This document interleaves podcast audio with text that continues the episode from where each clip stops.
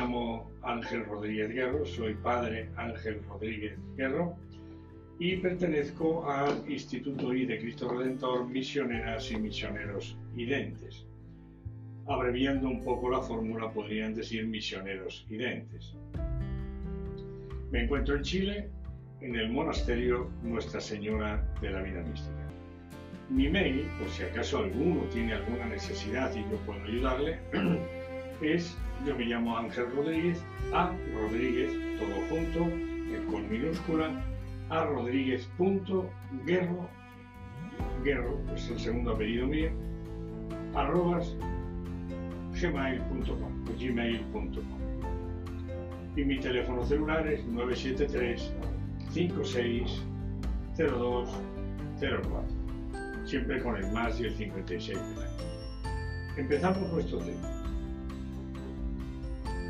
El amor también desde la ciencia, o como dice Albert Einstein, la ecuación del amor. La semana pasada hablábamos de,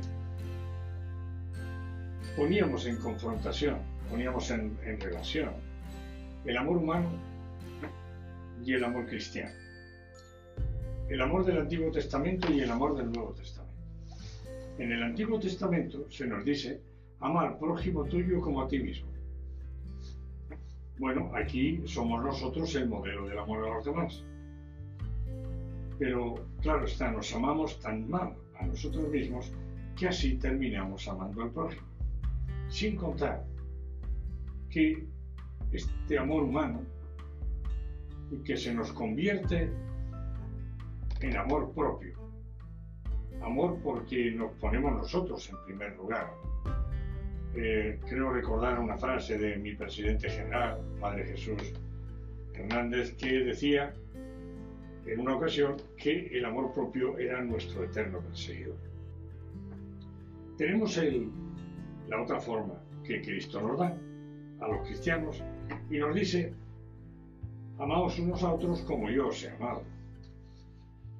Aquí el amor no es la novedad, porque la gente se ha amado siempre. Fuera de Cristo, ateos, agnósticos, indiferentes, todos se aman. No, aquí el aspecto nuevo de este mandamiento veíamos la semana pasada que era que nos amemos con el amor de Él, no con el amor nuestro. Que nos amemos unos a otros con el amor de Él, como Él nos ha amado. Aquí vemos que es Cristo en el Nuevo Testamento el modelo del amor a los Él es el modelo, no nosotros. Y eso es importante para nuestra vida cristiana, para el crecimiento en la unión con Dios, porque esa es la finalidad, creo yo, de una vida espiritual. Poder llegar ya en este mundo a la unión con Él. Entonces, yo creo que basta, y con esto termino un poco lo que es la introducción, colegándome un poco al pasado al podcast anterior, que basta una mirada al amor de cada uno, y estoy hablando siempre del mío, para ver cuánto es enormemente imperfecto. Esto seguramente nos impulsará a buscar el amor divino, el amor de Cristo, y, amar a los demás con el amor de Él, no con el nuestro. Esto requiere mucho evangelio vivido requiere mucho Cristo vivido, requiere una fe que esté en esa línea. Nos preguntaran qué es la fe, pudiéramos responder, la fe para mí es el Cristo que vivo.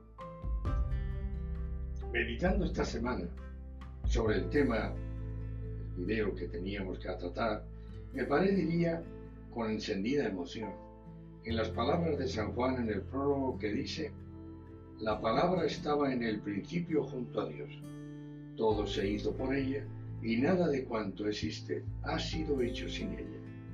En el mundo estaba y el mundo fue hecho por ella y el mundo no la conoció. Juan 2.10. La palabra de Dios, según esta afirmación de San Juan, está impresa en todo el universo. Todo, absolutamente todo ha sido hecho por la palabra que en el prólogo resulta ser Jesucristo encarnado encarnando, perdón, esa misma palabra del Padre. Dice San Juan la palabra, se hizo carne y empezó a caminar y habitó entre nosotros. A nosotros nos correspondería hacer carne de nuestra carne la palabra de Cristo. La ciencia se encarga de estudiar el cosmos y en general la naturaleza, sea esta humana o no. Esta palabra de Dios está presente en este universo de la ciencia y la materia que lo compone, en las cosas, como dice Fernando Rielo con su in Distance, en los seres vivos impersonales lo hace extrínsecamente con la reverberación y en los seres humanos constitutivamente con la transverberación. Así me parece a mí creer entender que lo explicó Fernando Rielo. El conocimiento humano se mueve en dos grandes ámbitos, con sus propias metodologías. El ámbito experimental con su metodología empírica y el ámbito experiencial o vivencial con su metodología metafísica. No se pueden intercambiar los métodos porque si lo hiciéramos, en el ámbito experimental no tendríamos ciencia y en el ámbito experiencial o vivencial, al aplicar el método experimental, se produciría un reduccionismo de tal naturaleza que tampoco tendríamos ciencia. Es decir, imaginaos el, querer pues tener a Dios al frente de un telescopio o por el querer tener pues la verdad, la bondad o la hermosura o la fe bajo un microscopio. Es decir, uno se da cuenta de que cada ámbito de, estos dos grandes ámbitos del conocimiento necesitan su propia metodología. Y,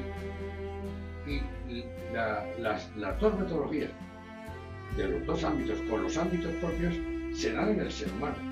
También decía Fernando Rielo que es por esto que el ser humano es más que todo método y más que toda ciencia. Aquí van algunas expresiones de Albert Einstein que arropan muy bien el documento que vamos a leer a continuación. Él, estas las he recogido de, de algunas otras cartas, pero le voy a leer una carta breve, porque es bien interesante ver cómo un hombre de ciencia habla del amor. Al principio, dice él, todos los pensamientos pertenecen al amor. Después, todo el amor pertenece a los pensamientos. Ante Dios, dice Einstein, todos somos igualmente sabios e igualmente tontos. Aquel que ya no puede hacer una pausa para asombrarse y sentirse asombrado está como muerto, sus ojos están cerrados. Qué importante es el saberse asombrar incluso hasta para deleitarse de la naturaleza que nos rodea. Comienza a manifestarse la madurez cuando sentimos que nuestra preocupación es mayor por los demás que por nosotros mismos. Fijaos bien, esto lo está diciendo en una de sus cartas. Cuando aprendamos a dar y recibir esta energía universal, querida Eliezer, esta era su hija, comprobaremos que el amor todo lo vence Creo que una forma de vida simple y sin pretensiones es mejor para todos, lo mejor tanto para el cuerpo como para la mente. Cuando me preguntaron sobre algún arma capaz de contrarrestar el poder de la bomba atómica, yo sugerí inmediatamente la mejor de todas, la paz. Vamos a leer la carta que dirige una de las 1400 cartas que la hija donó al, a la biblioteca hebrea. Y dice así, dice, cuando propuse la teoría de la relatividad, muy pocos me entendieron. Y lo que te revelaré ahora, para que lo transmitas a la humanidad, también chocará con la incomprensión y los prejuicios del mundo. Pensad que esta carta con las otras 1400, él mismo, que él muere a los 80 años, le pidió a la hija que no las publicara hasta pasadas algunas décadas después de su muerte. Te pido, aún así, que la custodies todo el tiempo que sea necesario, años, décadas, hasta que la sociedad haya avanzado lo suficiente para acoger lo que te explico a continuación. Dos puntos. hay una fuerza extraordinariamente poderosa para la que hasta ahora la ciencia no ha encontrado una explicación formal. Es una fuerza que incluye y gobierna a todas las otras y que incluso está detrás de cualquier fenómeno que opera en el universo y aún no haya sido identificado por nosotros. Esta fuerza universal es el amor. Cuando los científicos buscaban una teoría unificada del universo, olvidaron la más invisible y poderosa de las fuerzas. El amor es luz, dado que ilumina a quien lo da y a quien lo recibe. El amor es gravedad, porque hace que unas personas se sientan atraídas por otras. El amor es potencia, porque multiplica lo mejor que tenemos y permite que la humanidad no se extinga en su cielo egoísmo. El amor revela y desvela, por amor se vive y se muere. El amor es Dios y Dios es amor. Esta fuerza lo explica todo y da sentido en mayúsculas a la vida. Esta es la variable que hemos obviado durante demasiado tiempo, tal vez porque el amor nos da miedo, ya que es la única energía del universo que el ser humano no ha aprendido a manejar a su antojo. Para dar visibilidad al amor, he hecho una simple sustitución en mi ecuación más célebre. Si en lugar de E igual a mc cuadrado, es decir, la, la energía es igual a la masa multiplicada por el cuadrado de la velocidad de la luz, de ahí que una diminuta cantidad de materia si se convierte completamente en energía genere una fuerza tan enorme? ¿Aceptamos que la energía para sanar el mundo puede obtenerse a través del amor multiplicado por la velocidad de la luz al cuadrado? Llegaremos a la conclusión de que el amor es la fuerza más poderosa que existe porque no tiene límites. Tras el fracaso de la humanidad en el uso y control de las otras fuerzas del universo que se han vuelto contra nosotros, es urgente que nos alimentemos de otra clase de energía. Si queremos que nuestra especie sobreviva, si nos proponemos encontrar un sentido a la vida, si queremos salvar el mundo y cada ser sintiente que en él habita, el amor es la única y la última respuesta. Quizás aún no estemos preparados para fabricar una bomba de amor, un artefacto lo bastante potente para destruir todo el odio, el egoísmo y la avaricia que asolan planeta. Sin embargo, cada individuo lleva en su interior un pequeño pero poderoso generador de amor cuya energía espera ser liberada. Cuando aprendamos a dar y recibir esta energía universal, querida Yesen, comprobaremos que el amor todo lo vence, todo lo trasciende y todo lo puede, porque el amor es la quinta esencia de la vida. Lamento profundamente no haberte sabido expresar lo que alberga mi corazón, que ha latido silenciosamente por ti toda mi vida. Tal vez sea demasiado tarde para pedir perdón, pero como el tiempo es relativo, necesito decirte que te quiero y que gracias a ti he llegado a la última respuesta. Tu Padre que te quiere, Albert Einstein.